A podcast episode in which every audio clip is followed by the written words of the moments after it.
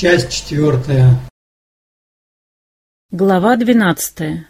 Трубды Персиды.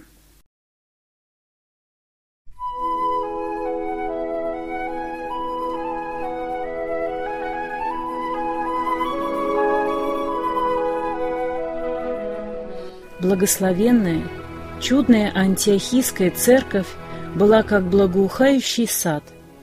Когда в пустыне появляется оазис, и в нем расцветают цветы, плодоносят деревья, путники направляются в это живое место. Они знают, что там источник воды. И антиохийская церковь стала таким чудным оазисом, где каждый христианин приносил только добрые плоды любви и мира. И мир языческий, потерявший надежду на своих богов, искал правды, искал живой воды. Персида работала в винограднике вместе с сестрой-старушкой, у которой она остановилась. Все свободное время она уделяла провозвещению Иисуса. Она не могла спокойно идти на собрание христиан, когда везде на улицах она видела праздно сидевших мужчин и женщин, говоривших о разных пустяках или игравших. Она останавливалась, разговаривала с ними и приглашала на собрание. Савл немного смущался поведением Персиды. Она нередко опаздывала на собрание, приходила в середине его, а то и к концу. Наконец он спросил ее. «Персида, почему ты такая неаккуратная? Почему ты вовремя не приходишь на собрание?» «О, Савл!» — воскликнула она. «Как я могу идти на собрание, когда кругом вижу погибающих? Я останавливаюсь и рассказываю им о Спасителе, зову их на собрание. Верно, я опаздываю, но с собой привожу иногда более десятка человек, желающих услышать об истинном Боге. «Теперь я спокоен за тебя», — сказал Савл. «Да поможет тебе Господь приглашать на собрание. Это великий труд для Господа». Среди антиохийских служителей словом особенно выделялись Варнава, Симеон, называемый Нигер, Луций Кириньянин, Манаил, совоспитанник Ирода Четверовластника, и Савл. Их горячие проповеди привели многих к покаянию. Дух Божий действовал в церкви. Однажды приехавший брат, увидев благодать Божию, нисходящую на антиохийскую церковь, воскликнул — «Как вы блаженны! У вас такие замечательные труженики!» На что Варнава ответил, «В нашей церкви замечательные молитвенники, которые непрестанно молятся о говорящих слово, о пробуждении грешников». «Кто же они?» — спросил приезжий брат. «Познакомьте меня с ними». Его познакомили со старушкой-виноградницей, с Персидой, и некоторыми другими христианами, которые пребывали в молитве как по домам, так и в церкви. Однажды, когда Персида постилась и молилась, потому что Господь побуждал молиться о новых и новых благословениях, она услышала шаги и, посмотрев в ту сторону, увидела Савла, приближающегося к их хижине. После приветствия Савл сказал — ты не была на прошлом собрании и не знаешь, что случилось. Нет, не знаю, ответила Персида. Мы не пошли на собрание только потому, что решили молиться об этом собрании. И пока оно шло, мы все это время простояли на коленях, умоляя о благословении Святого Духа. «Теперь мне понятно», — сказал Саву, — «почему это собрание было такое необыкновенное». Мы в посте служили Господу, и Дух Святой положил всем на сердце отделить Варнаву и меня на особое дело. На завтра назначен пост. На нас возложат руки, и мы пойдем туда, куда Господь поведет возвещать Евангелие. «Савл! Слава Господу!» — воскликнула Персида и опустилась на колени — Господи, молилась она, я знала, что Ты спас Савла и призвал к себе не для того, чтобы он был простым проповедником. Ты его избрал для великого служения, и я, соучастница в его злодеяниях, умоляла, чтобы Ты открыл ему дверь. И вот теперь эта дверь открыта. Я благодарю, что ты услышал нас. Вместе с Персидой Исав благодарил Всевышнего, что, наконец, перед ним открывается дорога великого благовествования о распятом и воскресшем Христе. Когда они встали с колен, Персида спросила Савла, как дела со средствами. «Здесь ты последнее время мало занимался своей мирской работой, ты ведь умеешь шить палатки, а Варнава занимался только Словом Божиим. Все ли вы рассчитали, хватит ли вам денег на дорогу?» Савл улыбнулся. «Об этом меньше всего думаю. Верно, ни у меня, ни у Варнавы нет никаких особых запасов. Но ведь и Христос учил не брать ничего». Савл ушел. Следующий день поста и молитвы был необыкновенным для антиохийской церкви. И не только для нее. Он был необыкновенным для всего христианского мира. Впервые церковь провожала благовестников-миссионеров, которые отправлялись в дальние страны, где совершенно не знали Христа. Пресвитеры Антиохийской церкви возложили руки на Павла и Варнаву и благословили их. Павел и Варнава, ведомые Духом Святым, пришли в Селевкию и оттуда отправились на Кипр. Персиде очень хотелось последовать за ними и помогать в служении, но в ответ Варнава кротко и любяще взглянул на нее и сказал, «Мы взяли с собой Иоанна, твое же служение здесь. Где ты находишься, в Антиохии?» «Как же я могу служить?» — спросила Персида. «Господь тебе укажет», — ответил Варнава. «Я уверен, что Он благословит тебя помогать нам». Действительно, Господь открыл Персиде, как помогать Варнаве и Савлу.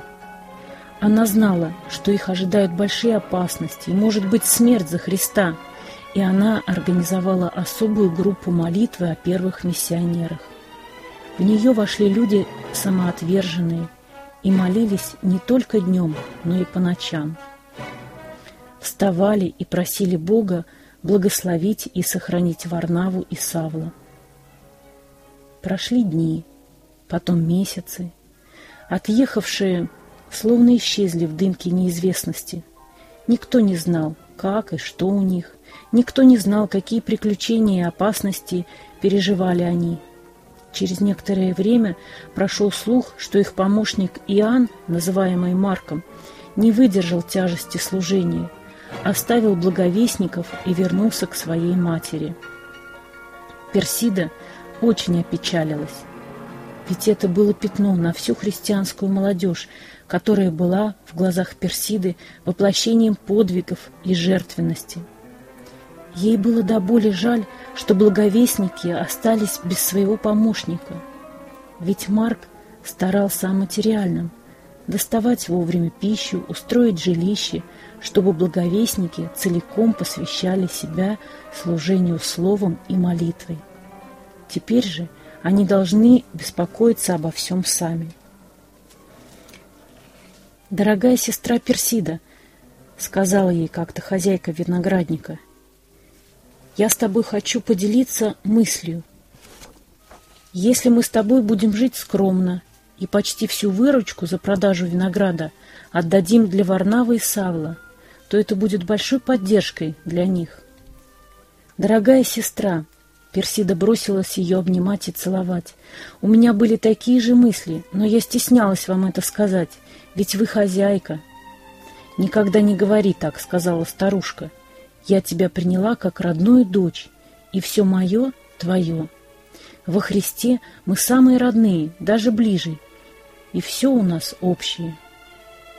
Примеру Персиды и старушки последовали еще несколько семей христиан. Все они стали просто одеваться, скромно питаться. Не только в роскоши, изысканности, но во многом необходимом они отказывали себе, собирая средства для Варнавы и Савла.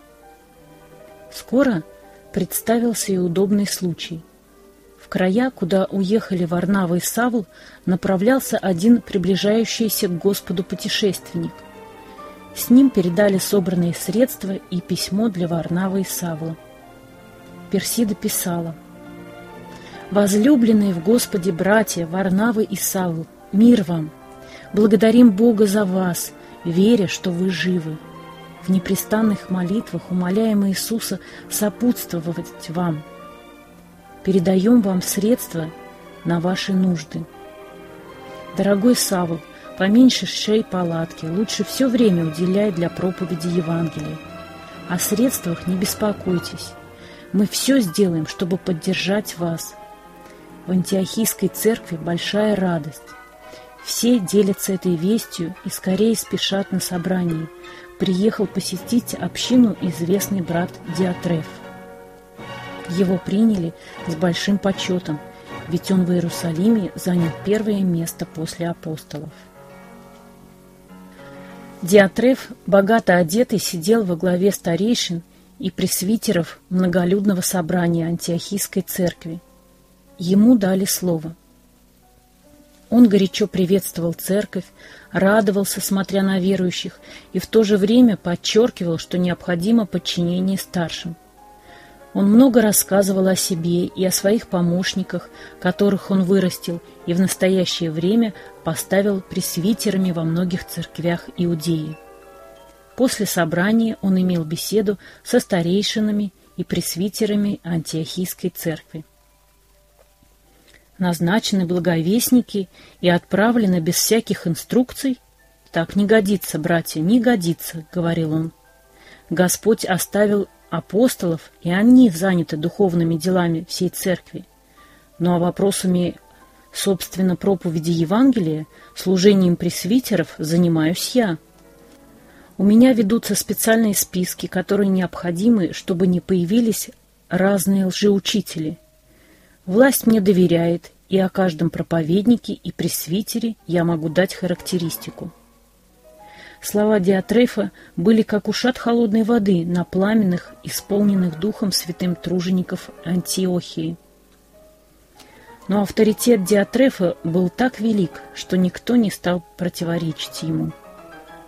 Он закончил беседу краткой молитвой и попросил на следующем собрании христиан произвести сбор денег для его нужд как служителя, занятого благосостоянием всех церквей Христовых. На собрании был произведен сбор. Верующие жертвовали от всей души. Они знали, что доброохотно дающих любит Бог. Некоторые бедные и вдовы отдавали последние. После собрания к Диатрефу подошла Персида. Он узнал ее и, видимо, обрадовался. «Как поживаешь, дорогая сестра?» — спросил он. «Благодарение Богу», — отвечала Персида. Он посылает все обильно. Тружусь и забочусь только о Господнем. С семьей не связано. А я, слава Богу, женат.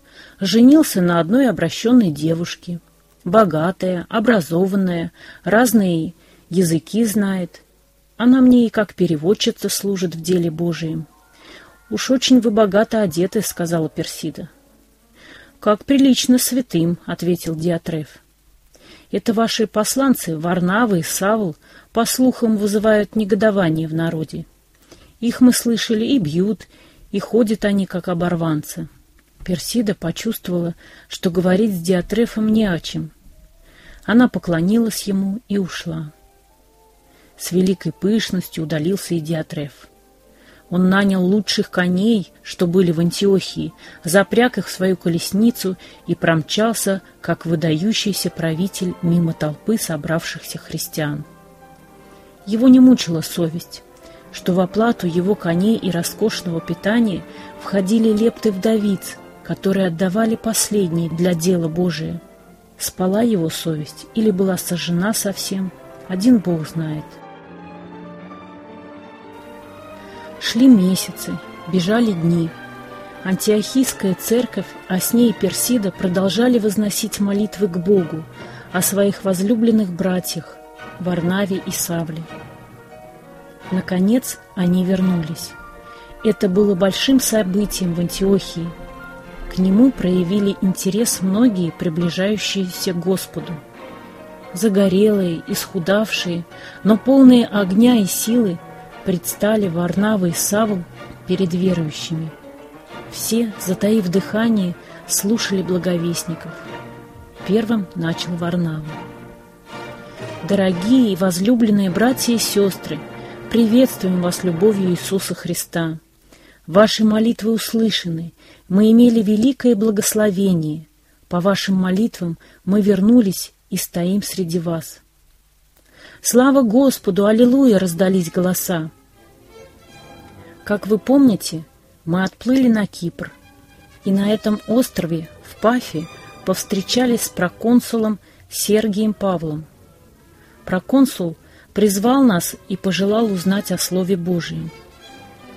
Но с ним был же пророк Вариисус. Его также звали Елима Волхв, и он стал противиться, отвращая проконсула от истинной веры. Мы попали в затруднительное положение. Этот лжепророк подавлял наше благовествование. Я не знал, что и делать, и вдруг Савл, исполнившись Духа Святого, устремил на Елиму взор и сказал, «О, исполненный всякого коварства и всякого злодейства, враг всякой правды, перестанешь ли ты совращать с прямых путей Господних? И ныне вот рука Господа на тебе». И вдруг этот лжепророк ослеп, на него напал мрак и тьма, он метался туда и сюда и искал вожатого. Тогда проконсул, видя происшедшее, уверовал, девясь учению Господню. Это спасение, рождение свыше Сергия Павла было изумительным. Я увидел воочию, что в дорогом нашем брате Варнава обнял рядом с ним стоящего невысокого роста Савла. Ничего от прежнего Савла не осталось, что воистину перед нами новый, необыкновенный труженик, способный приводить к Богу не только простых людей, но и проконсулов, и я называю его Павлом. Перед нами не брат Савл, а брат Павел. «Слава Господу! Аллилуйя!» — раздались голоса. Персида слушала и внутренне пребывала в молитве перед Богом. Далее Варнава рассказывал. Мы с Павлом отправились в Пергию, в Памфилии, но тут мой родственник, племянник Иоанн, устал и не мог дальше идти с нами. Сказать откровенно, соскучился по матери и вернулся в Иерусалим. «Жаль мне его, он не исполнил своего служения», — сказал Павел. «Господь помог нам, но Марк оказался неблагонадежным для Царства Божия». «Мы прибыли в Антиохию Писидийскую», — продолжал Варнава. «Все мы, как христиане, Чтим первый день недели, день воскресения Иисуса Христа. Как иудеи пришли в синагогу. Там нам сказали начальники. «Мужи, братья, если у вас есть слово к наставлению народа, говорите». Тогда Павел стал проповедовать. Проповедь была благословенной. После собрания многие иудеи почтили Господа и обращенные из язычников последовали за ними – мы беседовали с ними и убеждали их пребывать в благодати Божией. В следующую субботу почти весь народ собрался слушать Слово Божие. Но иудеи позавидовали, стали злословить нас и кричать. Когда мы им сказали, вы первые должны были услышать Слово Божие, но как вы отвергаете его и сами себя делаете недостойными вечной жизни – то вот мы обращаемся к язычникам во спасение до края земли. Язычники, услышавшие об этом, очень обрадовались. Слово Господне распространялось по всей земле. Многие уверовали, но недолго пришлось радоваться с этими верующими. На нас начали гонения, но об этом вам расскажет Павел. «Да», — сказал громко Павел, Иудеи, подстрекнувшие набожных женщин и первых в городе людей, просто выгнали нас. Что нам было делать? Мы поступили, как нас учил Иисус Христос. Отрясите прах от ног своих. Так мы и сделали, и пошли в Иконию. А как ученики, уверовавшие, послышались голоса из толпы.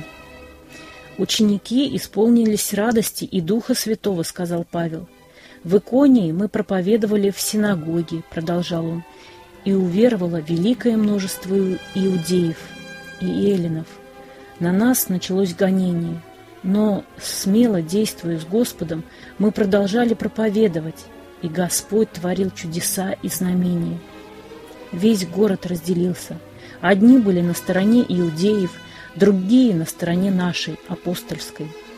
Противники подготовили побоище, набрали камней и решили побить нас, но мы, помня слова Спасителя, «Гонят вас в одном городе, бегите в другой», удалились в Листру и Дервию, и там благовествовали.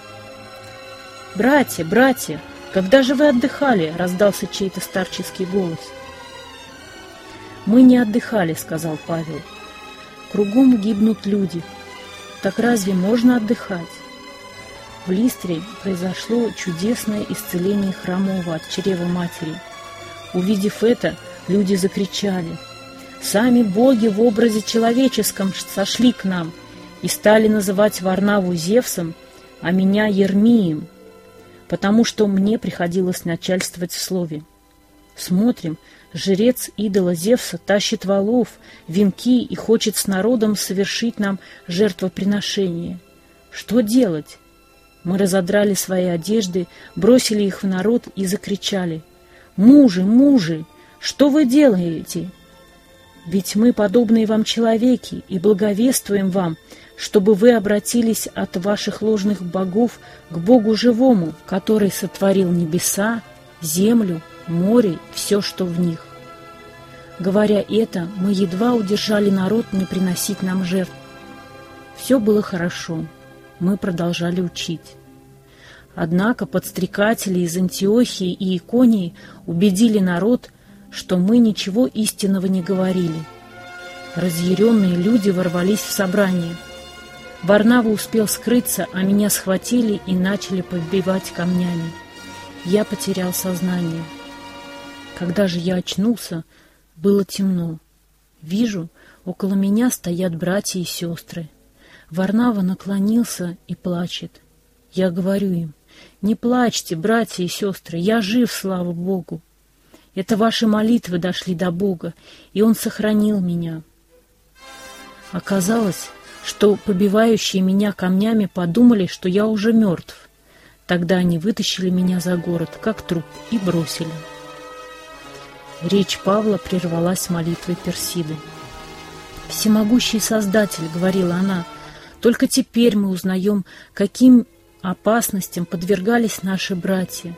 Но мы молились, и ты охранил побиваемого камнями Павла и привел сюда. Слава тебе! Аминь!» «Господь помог мне», — продолжал Павел. «Я тут же встал и пошел в город, а на другой день мы с Варнавой удалились в Дервию. Мы проповедовали Евангелие, многие стали учениками Христа. Потом мы проходили Листру, Иконию и Антиохию Писидийскую, утверждая души учеников, увещевая пребывать в вере и поучая, что многими скорбями надлежит нам войти в Царствие Божие. Мы также, пребывая в посте и молитве, рукоположили в каждой церкви пресвитеров. Потом прошли Писидию, прибыли в Памфилию, проповедовали Слово Божие в Пергии, потом были в Аталии и, наконец, возвратились к вам, дорогие возлюбленные наши. Вы предали нас благодати Божией на дело, которое мы и исполнили. Мы рабы, ничего не стоящие. За все пусть будет слава нашему Господу, Спасителю Иисусу Христу. Горячо молилась церковь, благодаря Отца, Сына и Святого Духа за его чудное руководство. Громко пели псалмы и духовные песни. Персида не только пела, не только молилась, она видела, как исхудали апостолы, как они переутомились, и нашла им еды. Но не только о питании позаботилась она. Она видела, как изветшала одежда на них. Во многих местах были заплаты. Она приобрела материал, и сестра, трудящаяся иголкой, сшила им простую, но крепкую одежду.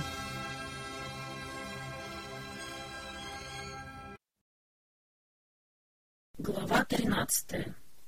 Диатреф действует. Thank you.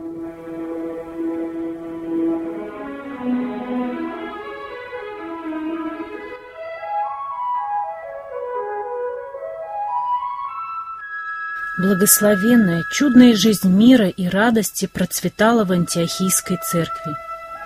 Варнава и Павел трудились, проповедовали и посещали верующих. Все любили их. Пресвитер и старейшины антиохийские с большим уважением относились к благовестникам-апостолам. Дело Божие росло. Диатрефа вызвали в дом первосвященника. Там были члены Синедриона и представители римлян. Встретили его весьма неприветливо. «Мы очень недовольны вами», — сказал Тит. «Те сведения, которые вы даете нам, совершенно не устраивают нас. Мы создали вам все условия. Вы не подвергаетесь никаким гонениям, материально живете прекрасно, но вы должны приложить все усилия для того, чтобы помочь нам сократить влияние христианства. Неужели вам недостаточно, что у вас имеется несколько общин, вы имеете определенные доходы?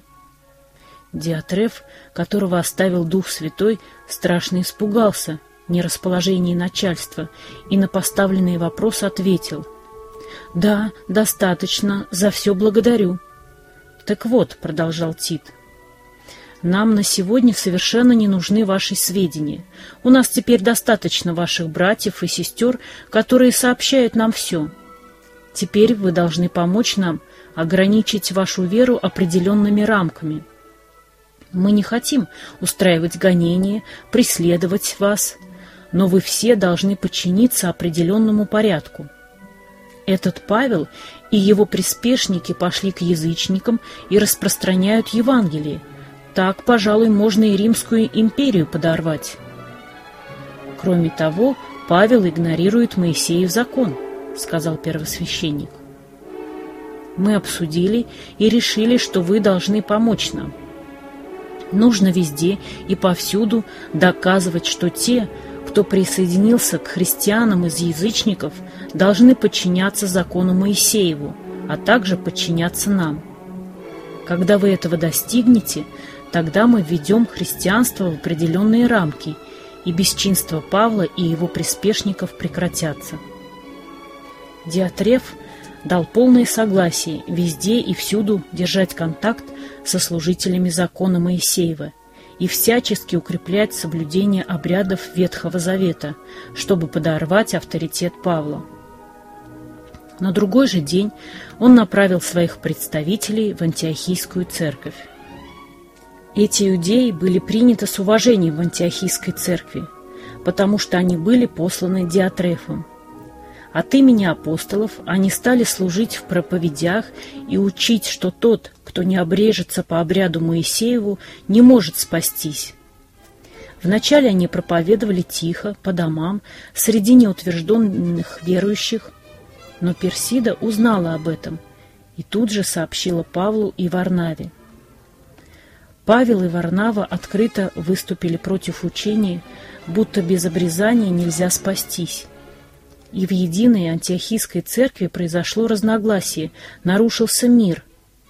Диатреф торжествовал. Что было делать? Тогда положили Варнаве и Павлу с некоторыми другими отправиться к иерусалимским апостолам по этому делу. Персида снабдила их провизией, средствами, Церковь проводила их, и они, проходя Финикию и Самарию, рассказывали об обращении язычников и производили радость великую у всех братьев и сестер. По прибытии в Иерусалим они были приняты церковью. Диатрев же в это время отсутствовал, выполняя полученные тайные задания – он выехал в места служения Павла, чтобы познакомиться с возникшими там церквями и постараться объединить их. Объединить для него значило не создать единство, а уменьшить их численность. Если в двух рядом лежащих селениях существовало две общины, он пытался в одном селении закрыть общение христиан. так, чтобы верующие ходили в другое селение. С радостью Иерусалимская церковь приветствовала Павла и Варнаву.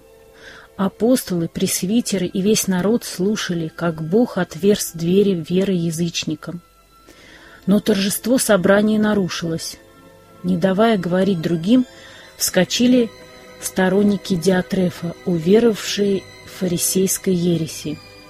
Они кричали, что Павел и Варнава проповедуют лжеучение, что нужно обязательно делать обрезание язычникам и заповедовать им соблюдать закон Моисеев. Тогда выступил Иоанн, апостол любви. Он успокоил всех присутствующих и сказал, что апостолы и пресвитеры соберутся для разрешения этого вопроса. Так состоялось первое особое совещание в апостольской церкви. Долго рассуждали, высказывались, и, наконец, встал Петр и сказал, «Мужи, братья, вы знаете, что Бог от первых дней избрал из вас меня, чтобы из уст моих язычники услышали слова Евангелия и уверовали». Далее он прямо высказывался, что соблюдать закон Моисеев значит искушать Бога, что спасаемся мы только благодатью. Когда Павел и Варнава рассказывали о всем дивном и чудном, что Бог творил через них среди язычников, стояла глубокая внимательная тишина. Затем взял слово апостол Иаков. Глубоко и обстоятельно он объяснил, что язычникам надлежит быть спасенными и предложил не усложнять дорогу к Богу, обращающимся из язычников, а предписать им, чтобы они воздерживались от осквернения идолами, от блуда, удавленины и крови, и чтобы не делали другим того, чего не хотят себе. Его предложение было принято единодушно. Далее апостолы и пресвитеры со всей церковью избрали Иуду, называемого еще Варнавую, и Силу, мужей начальствующих между братьями, вручили им письмо о своем решении и отправили вместе с Варнавой и Павлом в Антиохию. Когда служители пришли в Антиохию, они собрали людей и вручили им письмо. Вся церковь радовалась, читая апостольские наставления. Натиск фарисейской ереси, чуть не проникнувший в христианство, был побежден. Мир и единство снова воцарились в церкви. На собраниях проповедовали Иуда и Сила. Они обильно наставляли словом и утверждали народ Божий. Через некоторое время Иуда уехал, а Сила продолжал трудиться в Антиохии. Немало погоревал Диатреф, когда узнал, что его замыслы не осуществились, и апостолы приняли не то решение, которое ему хотелось. Его вызвали в дом первосвященника, грозно упрекали, что он бездействует, что растет единство христиан. «Мы этого не скрывали», — говорил Тит. «Любыми путями нужно добиться, чтобы христианство не было единым целым. Ведь сам их учитель сказал, если царство разделится само по себе, не может оно устоять. Принцип «разделяй и властвуй» проверен на практике, и для того, чтобы властвовать, и над последователями Христа нужно разделить их. «Будет сделано, будет сделано», — говорил Диатреф, думая лишь о том, чтобы не впасть в немилость перед власть имеющими. Диатреф продолжал пользоваться большим уважением и любовью в Иерусалимской церкви. В церквях по Иудее он также устанавливал свои порядки – но там, где христианство росло среди язычников, его все меньше и меньше уважали. Сторонники Диатрефа находились и в Антиохийской церкви, и о всех событиях, намерениях Павла и Варнавы сообщали ему. Однажды из Антиохии в Иерусалим приехал брат, обращенный из фарисеев, и сразу направился к Диатрефу. «Мне очень нужно», он шепнул что-то на ухо блюстителю порядка, и тот сразу повел его к Диатрефу. Диатреф радостно приветствовал вошедшего любовью Христа. Когда тот сообщил ему новость, Диатреф просиял и тут же послал гонца в дом первосвященника с просьбой принять его. Не прошло часа, как Диатреф был среди работников этого дома. «Радостная весть, радостная весть», — сказал Диатреф. «Ну что такое?» — спросил Тит. «Это из достоверных источников», — сказал Диатреф. «Павел и Варнава собрались в новое путешествие. Павел сказал, что надо посетить братьев по всем городам, по которым мы проповедовали, узнать, как они там живут. Но в этом известии нет ничего радостного. Один из римских служащих прервал Диатрефа. Нет, вы послушайте. Варнава предложил взять с собой Иоанна, называемого Марком, но Павел категорически отказался. Между ними произошел скандал, иначе сказать раскол – эти два великие деятеля разлучились друг с другом. Варнава взял Марка и пошел на Кипр, а Павел подхватил силу, которого вы знаете по Иерусалиму, и направился в Сирию. «О, это действительно сообщение!» — воскликнул Тит. «Если эти два столпа пошатнулись в разные стороны, значит, нам есть на что надеяться». Когда Тит сообщил все первосвященнику, созвали экстренное совещание Синедриона. Все ликовали и торжествовали. Диатрефу жали руку. Он обещал со своей стороны приложить новые усилия для того, чтобы работа, проводимая Павлом, проповедь Евангелия, провалились. Действительно, Диатреф дошел до того, что стал созывать проповедников, пресвитеров по различным общинам – и иудеи учили их, что не время проповедовать Евангелие. Время это уже прошло, и в доказательство приводили слова Христа. «Не давайте святыни псам, и не бросайте жемчугу вашего перед свиньями, чтобы они не попрали его ногами своими, и, обратившись, не растерзали вас». «Вот ваши церкви в Иудее находятся в покое», — говорил Диатреф. А Павел и его сотрудники бросают жемчуг Христов перед свиньями, язычниками. Их того и гляди растерзают и камнями побьют, а не то, что гнать будут. Сотрудники Диатрефа везде старались подорвать авторитет Павла. Они говорили, в личном присутствии он слаб, и речь его незначительна.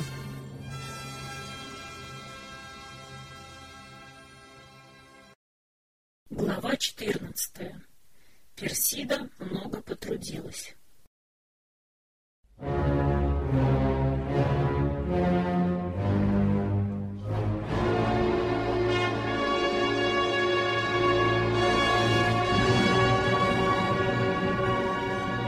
Известие о несогласии между Варнавой и Павлом весьма опечалило Персиду. Она глубоко уважала их любила и высоко ценила обоих апостолов. Она пыталась даже как-то сблизить их друг с другом. «Павел», — говорила она, — «дорогой Павел, ведь Марк раскаялся, что проявил малодушие и оставил вас на работе. Ты пойми сердце Варнавы. Он полон любви и сострадания, и он хочет восстановить в служении Марка не потому, что он ему племянник, а потому что он верит, что Марк будет большим тружеником. «Так-то оно так», — отвечал Павел, — «но Христос нам ясно сказал, всякий, возложивший руку на плуг и озирающийся назад, неблагонадежен для Царствия Божия. Зачем брать с собой неблагонадежного человека? Великая проповедь Евангелия обойдется без неблагонадежных людей». Я беру с собой силы и уверен, что Господь благословит нас. Павел был непреклонен. «У меня есть к тебе просьба, Персида», — сказал Павел, прощаясь с ней. «Мы с силой думаем проходить Сирию и Киликию, а ты посети те церкви, где мы не сможем быть. Ты будешь только проповедовать, посещать семьи верующих и наставлять их в учении Господа». Я уже говорил с пресвитерами, и они дали согласие отпустить тебя на это служение. Особенно прошу тебя, будь осмотрительна в отношении лжебратьев. Эти люди везде насаждают закон Моисеев. Они пытаются лишить нас той свободы, которую мы имеем во Христе. Распрощавшись с церковью, Павел и Сила отправились в путь. За ними отбыла и Персида. Она посещала общины отдельно от Павла, но нередко приезжала к нему для того, чтобы получить совет и наставление. Особенно волнующим в первохристианской церкви был вопрос о воспитании детей. Язычество имело все условия для того, чтобы прививать с детства веру в своих богов. И на торжественных праздниках, и на занятиях в школах везде говорили о греческих и римских богах. Иудеи также имели свои еврейские школы, где дети с ранних лет получали наставления в законе Моисеевом и обрядах иудейской религии. Христиане же не имели никаких своих школ. Впоследствии гонения верующие часто не решались брать в общение своих детей, потому что нередко собрания жестоко разгонялись. И вот Павел поручил Персиде, чтобы она везде наставляла родителей устраивать церкви по домам. Воспитание детей целиком было возложено на домашние церкви. Впоследствии Павел и в своем послании побуждал отцов воспитывать детей в учении Господнем. Вот этим созиданием домашних церквей среди больших общин и занялась Персида. Прибывая в то или иное место, она посещала семьи, помогала матерям обмывать и кормить детей, работала с родителями в огородах, виноградниках, садах, а вечером, собрав маленьких детей вокруг себя вместе с родителями, пела им чудные псалмы о Христе и рассказывала о жизни Иисуса. Дух Божий пребывал в сердце Персиды. Сам Господь действовал в ее пламенных речах. По простым историям малыши и подростки из христианских семей начинали знакомиться с Иисусом. Родители-христиане, видя, как рассказывала Персида о Христе, сами начинали после ее отъезда ежедневно вечерами уделять по часу и более для своих детей, что давало большое благословение. Апостол Павел намеревался отправиться в Асию, но когда они пришли Фригию и Галатию Дух Святой не допустил им проповедовать в Асии. В то время была с ними и Персида. К тому же времени присоединился к Павлу и римский врач, который уверовал во Христа, Лука. Это был в высшей степени культурный и образованный человек, занимавший видное положение, подобно, например, Феофилу. Обращение в христианство такого видного человека заставило многих подумать о Христе. С большим уважением относилась к Луке Персида. Он не только уверовал, но решил посвятить свои знания и способности распространению учения Христа. Познакомившись с Павлом, о котором слыхал много ужасного, он увидел, какой необыкновенно чистой души человек был перед ним. Лука искренне от всего сердца полюбил Павла. Когда же он узнал от Персиды, сколько пережил Павел после принятия Христа, как не верили ему ученики, как боялись его, и как смиренно унизился Павел, несмотря на свое положение и образование, Лука окончательно привязался к нему. «Как было бы хорошо, — сказала Персида, — если бы вы стали на всю жизнь спутником апостола Павла» ведь побои, избиения ждут его на пути. Он воистину воин Христа. Воины нуждаются в медицинской помощи, а вы могли бы оказать ему именно такую помощь, помогать ему. «О, дорогая Персида!» — воскликнул Лука. «Я жажду этого. Я надеюсь ему помогать не только как врач, но и как брат, сподвижник. Кроме того, у меня есть намерение составить историю его служений и путешествий, как мне удалось по велению Духа Святого записать то, что известно о земной жизни Иисуса Христа. «Да, я видела эту рукопись», — сказала Персида. «Она распространена среди верующих, и многие читают ее. Но скажите, откуда вы узнали подробности о рождении Иисуса Христа и его зачатии?» Это я узнал лично от Марии. Она мне как к брату и врачу все доверила и всем поделилась. Однажды ночью Павлу было видение. Перед ним предстал муж, македонянин, говоря, приди в Македонию и помоги нам». После этого видения в тот же час Павел, Сила и Лука решили отправиться в Македонию, чтобы там благовествовать о Господе. Персида же по внушению духа направилась в Асию и Вифинию. Прощаясь с нею, Лука сказал, «Дорогая сестра, я хочу вам сделать подарок». И он достал большой свиток. Это была копия его благовествования об Иисусе. «А у меня к тебе просьба», — сказал Павел. «Ты получил эту рукопись, так переписывай и распространяй ее между верующими». Тогда печатание не было еще изобретено, не было и пишущих машинок. Персида была образованной сестрой. Она с удовольствием откликнулась на предложение Павла и в дальнейшем находила время на то, чтобы делать новые копии Евангелия Луки, привлекая к его распространению и других верующих. Неоднократно то в одном, то в другом городе христианская молодежь знакомилась с Персидой, крепко поддерживала ее, покупая пергамент для переписывания, перья, создавая ей условия для работы. Но были такие, что мешали ей работать для Господа. Это были искренние братья, они восхищались не только внешней красотой Персиды, но и ее духовной красотой, ее преданностью и жертвенностью для Господа. Они начинали ухаживать за ней и предлагали руку и сердце. Приходили вечерами к ней, когда она была занята переписыванием, или шли с ней в домашние церкви, где она занималась с детьми. Затем, не выдержав недомолвок, начинали объясняться в любви, желали вместе трудиться для Господа. «Нет-нет», — отвечала каждому Персида, — «моя цель — все, без остатка отдать Господу. У меня нет личной жизни, она не нужна мне, я всецело живу для Христа».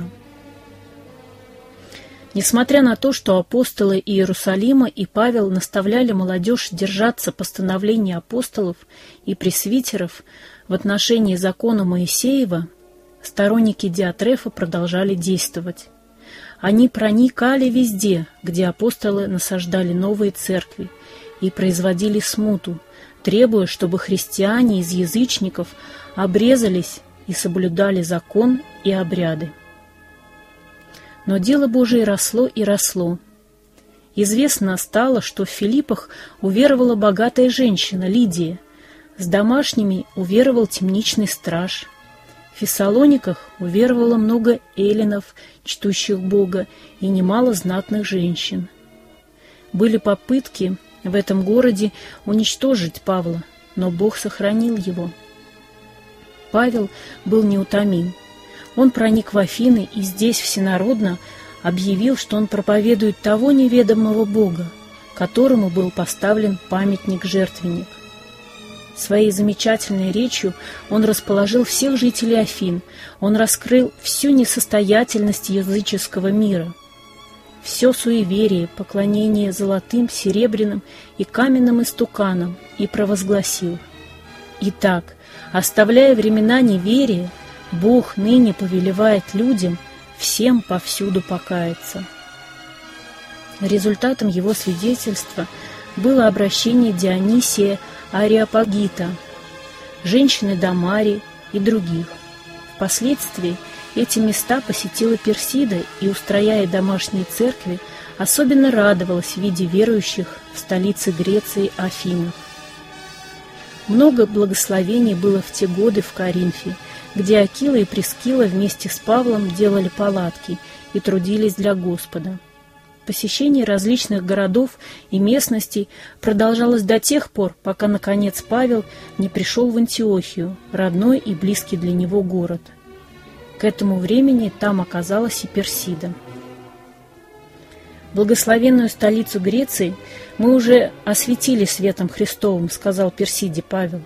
«Но я жажду видеть большое пробуждение в столице латинян, Риме, я слышал, что там уже есть дети Божии, и мне хотелось бы отправиться туда и широко возвестить Евангелие.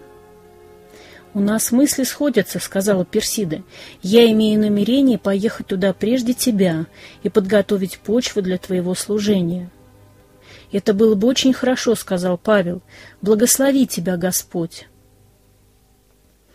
Через некоторое время Персида отправилась в эту древнюю столицу, город, перед которым трепетали народы того времени — Рим, полный силы, могущества и красоты, вместивший в себя все сокровища, которые вывезли римляне из разных стран. Однако не это интересовало Персиду. Ни искусству, ни зрелищем она отдавала себя. Она посвятила все свое время и силы провозглашению истины Христова учения, ибо и в Риме оказались сторонники Диатрефа, лжеучение которого разоблачала Персида. Глава 15. Злодеяние Диатрефа.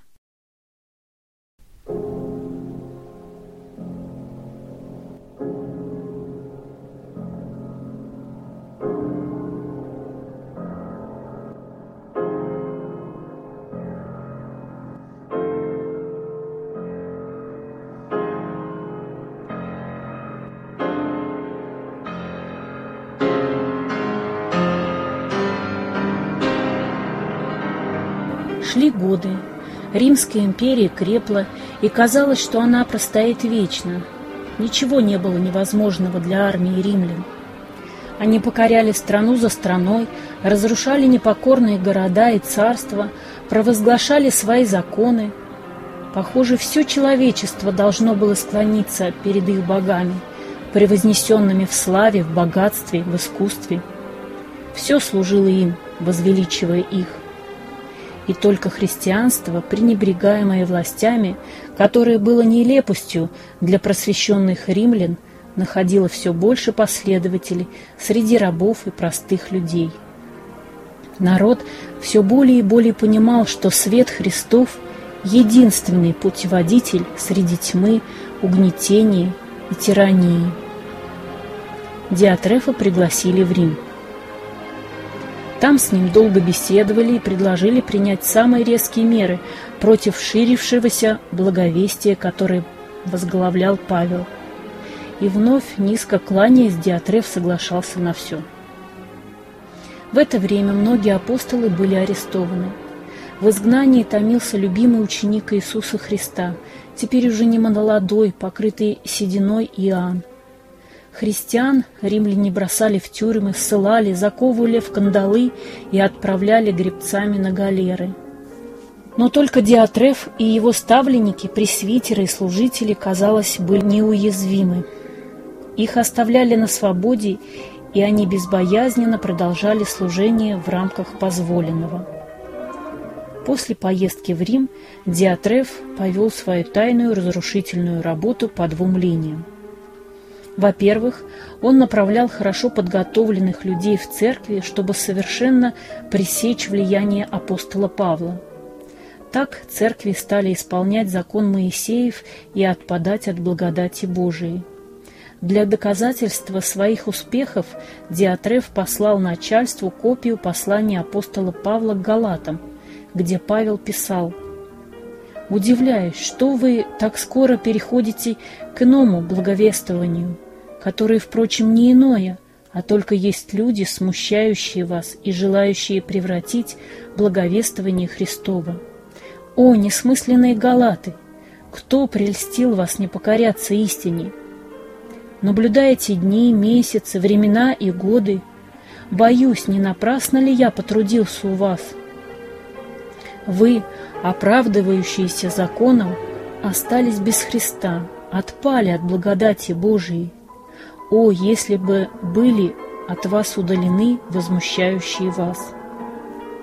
Сердце Диатрефа стало уже совершенно чуждо христианской мысли и чувствованию, и он приступил к страшному второму злодеянию. Диатреф всячески старался насаждать среди церквей Иудеи нездоровое мнение, что апостолы уже стары, что апостол Иоанн уже старец, которого и слушать уже не стоит, ибо он выживает из ума, и всякими другими словами поносил великого апостола любви. Христова же церковь льнула к апостолам Иоанну и Петру, и Диатреф решился на крайние меры. Когда приехала в Самарию Персида, она после долгого пребывания в Риме решила повидаться с близкими и была свидетельницей совещания, которое устроил Диатреф. Он призвал в Самарию пресвитеров Иудеи и требовал не принимать тех странников-братьев, которые подражали апостолу Павлу, и, оставив все, пошли ради Христа к язычникам, чтобы им благовествовать. Диатреф категорически запретил общаться с сотрудниками Петра и другими подобными ему служителями, грозя в противном случае изгонять из церкви. Нашлись некоторые искренние труженики Христа, которые начали возражать Диатрефу.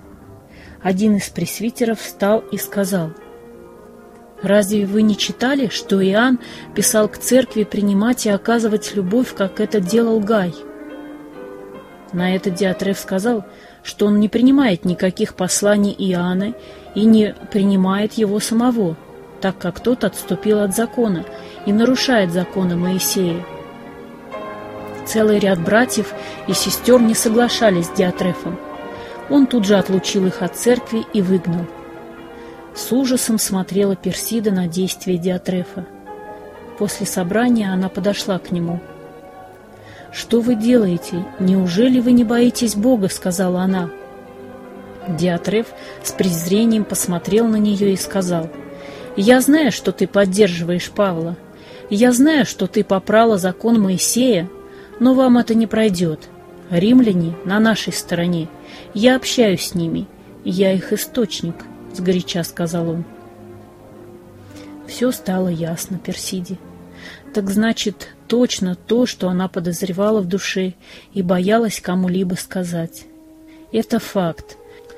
Диатреф связан с властями Рима и непосредственно с фарисеями. Работает на них, вновь и вновь терзая тело Христова, церковь. «Так значит, ты источник!» — воскликнула Персида. Диатреф ничего не ответил, резко повернулся и ушел. Вскоре Персида сообщила все, что увидела и услышала, Павлу и Иоанну. Узнав об этом, апостол Иоанн написал знаменитое послание Гаю, которое стало известно как Третье послание. Его неоднократно переписывала Персида, распространяя по церквям. В нем рассказывалось о злодеяниях Диатрефа. Те братья, которые в Самаре не поддерживали Диатрефа и которых он отлучил, вскоре были схвачены римскими властями. Однажды Персида посетила Эфес. Там она встретила знакомого служителя.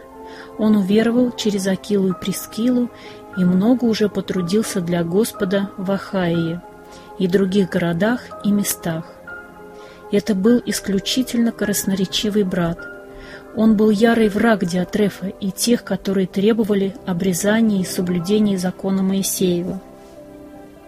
Многие верующие восхищались им и называли себя Аполосовыми. Он вел работу совершенно самостоятельно, и даже авторитет Павла был невысок для него. Он поступал так, как считал нужным, и искренне трудился для Господа. «Дорогая сестра!» — воскликнул он, увидев ее — я давно искал встречи с тобой. Я знаю, ты благотворно влияешь на церковь, особенно в устройстве домашних церквей, и мы должны достичь полного взаимопонимания. Нам есть о чем говорить. Благодарю Господа, что мы встретились. Я готова побеседовать с вами. Ты знаешь, — сказал Аполлус, — что наделал Диатреф и его ставленники-пресвитеры — они калечат Церковь Христову, они отлучают самых лучших братьев. Многие из них, как и Диатреф, связаны с римскими властями и предают нас. Не думаешь ли ты, что пора положить конец этому? Так мне открыто. Мы должны отделиться от церквей, находящихся в Иудее под руководством Диатрефа, и не иметь общения с ними. Ведь сам Иоанн писал Диатрефу, и тот не покаялся, он нам не брат. Мы должны немедленно отлучить его и всех его ставленников. Аполлос говорил огненно. Видно было, что он полн ревности за дело Божие. «Дорогой Аполлос», — тихо сказала Персида, — «не думаешь ли ты, что этот раскол будет на руку врагам Христа?» что Рим будет торжествовать, когда христианство расколется на две половины.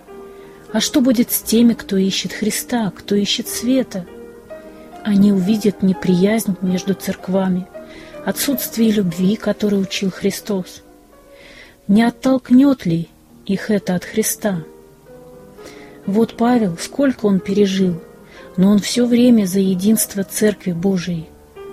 Иоанн тоже только и учит любить друг друга. Что он пишет Гаю? Он не призывает к расколу, к тому, чтобы не общаться с Диатрефом, а пишет «Если приду, то напомню о делах, которые он делает». Следовательно, он готов очистить церковь, но не путем ее раскола. Он пишет «Возлюбленные, не подражайте злу, но добру». Разве добро поднимает руку брата на брата, как это сделал Диатреф? «Так ты со мной не согласна?» — сказал Аполлос, пронизывая ее своим взглядом. «Скажи мне, если ты попадешь в церковь, где ставленник Диатрефа будет совершать вечерю Господню, а ты знаешь, что он Иуда, будешь ли ты участвовать в вечере Господней?» Персида задумалась и сказала — написано в одном из писем Павла «Да испытывает себя человек». И когда я принимаю участие в воспоминании страданий Христа, я внутренне всегда наедине с Богом. Хлеб и вино я принимаю как из рук Спасителя, приобщаясь не к пресвитеру, а к телу Христа. О пресвитере я не думаю, я думаю о теле Христа, церкви, Его живой церкви, и я полагаю, что везде, где собираются дети Божии, двое или трое во имя Иисуса, Он посреди них. Хотя бы сам Иуда был там, я все равно имею общение с Иисусом. «Мне понятно», — сказал Аполлос. «Ты готова преломлять хлеб и в тех церквах, где есть сторонники Диатрефа». «Да, это так», — ответила Персида. Мы должны все сделать, чтобы сохранить единство и любовь среди детей Божиих. Сторонники Аполлоса бушевали. Они хотели создать свою отдельную церковь, которая не будет иметь никакого отношения к тем церквям, где имел влияние Диатреф, и куда проникали его сторонники. Павел со скорбью воспринял это и писал коринфянам – вы говорите «Я Павлов», «Я Полосов», «Я Кифин», а «Я Христов». Разве разделился Христос? Разве Павел распялся за вас? Или во имя Павла вы крестились? Персида жила в Риме, когда туда пришло знаменитое письмо от Павла. В своем послании к римлянам Павел учитывал величайшую опасность от распространения учения Диатрефа и его последователей, которые впадали в роскошь, обогащались в противность Христу и жили как люди мира сего. Павел писал, «Неужели не знаете, что все мы, крестившиеся во Христа Иисуса, в смерти Его крестились? Итак, нет ныне никакого осуждения тем, которые во Христе Иисусе живут не по плоти, но по духу. Нужно отметить, что в период своего расцвета Диатреф даже отменил вечерю любви, считая, что средства церкви лучше отдать ему, нежели расходовать на вечере любви. Но впоследствии, когда Иоанн, апостол Павел, а также Аполлос полностью раскрыли духовную нищету Диатрефа, его распоряжения потеряли свое значение – Повсюду вечери любви были восстановлены. Церкви стали сами назначать пресвитеров и служителей. Неоднократно беседовала Персида с Павлом о состоянии церквей, о том, сколько зла сделал Диатреф, и Павел на это отвечал спокойно. «Мне отмщение, я вас дам, лопата его в руке его, и он очистит гумно свое». Вспомни Давида, как он любил Саула, как он не желал ему зла. Саул поступал не лучше Диатрефа, так что не будем поднимать на них руку. Персида целиком поддерживала Павла и везде призывала церковь бодрствовать и молиться, сохранять единство и не осуждать никого. И пришел час. Умер Диатреф. Его оплакивали в народе Божьем и с честью похоронили. Раскаялся ли Диатреф во всем? Осознал ли свои поступки? Один Господь знает – но ни Иоанн, ни Павел, ни многие другие верные христиане не имели никакого злого чувства к нему. Уходили в вечность один за другим ставленники Диатрефа. А дело Божие распространялось, и Церковь Христова стояла единой, и врата ада не одолевали ее. Персида много потрудилась в распространении послания Павла к римлянам – оно разрешало многие вопросы, которые волновали церковь. Когда Персида, переписывая послание, доходила до того места, где Павел приветствует народ Божий, она не могла без волнения писать «Приветствуйте Персиду возлюбленную, которая много потрудилась о Господе».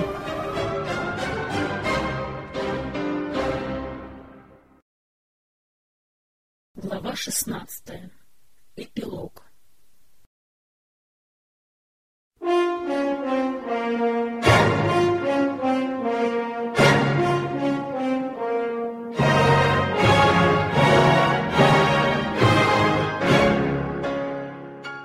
Все шире распространялось христианство среди народов Римской империи. Никакие гонения и притеснения не останавливали последователей Христа. Узником прибыл Павел в Рим.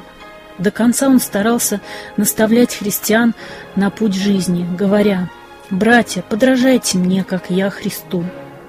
Сам в притеснениях, часто в нищете, в голоде и наготе он учил верующих покоряться высшим властям, установленным от Бога, ибо нет власти не от Бога. Он писал в послании к Титу «Напоминаем повиноваться и покоряться начальству и властям, быть готовыми на всякое доброе дело, никого не злословить». В то же время он проводил грань, как Христос – «Отдавайте Божье Богу, Кесарево Кесарю», что впоследствии вылилось в принцип отделения церкви от государства. Движение Аполлоса, которое злословило Диатрефа, постепенно стихло. Однако появилось другое, чего опасались Павел, Персида и многие христиане. Мир затягивал к себе. Но вскоре начались страшные гонения – и все неутвержденные в вере, а вместе с ними и остатки сторонников Диатрефа разлетелись, как солома во время ветра. Истинные христиане пошли на страдания. Запылали костры Нерона, где жгли заживо христиан. За верующими охотились, как за зверями, бросали, как зверей, на растерзание к тиграм и львам. Когда старца Павла привезли на казнь, Персида встретилась с ним в последний раз. Тайно, благодаря знакомому тюремщику, она получила с ним свидание. «Течение совершил, веру сохранил», — сказал Павел. «Я знаю, мне отрубят голову сегодня, но на небе готов венец правды, который даст мне Господь». Из глаз Персиды лились слезы. «Как хотелось бы и мне вместе с тобой перейти в вечность», — сказала она. «И твой путь недалек», — сказал Павел. «И тебе Господь вручит венец правды в день онный, ибо ты возлюбила явление его». Персида видела, как бодро взошел на эшафот Павел. Она видела, как поднял он взор к небу и что-то прошептал.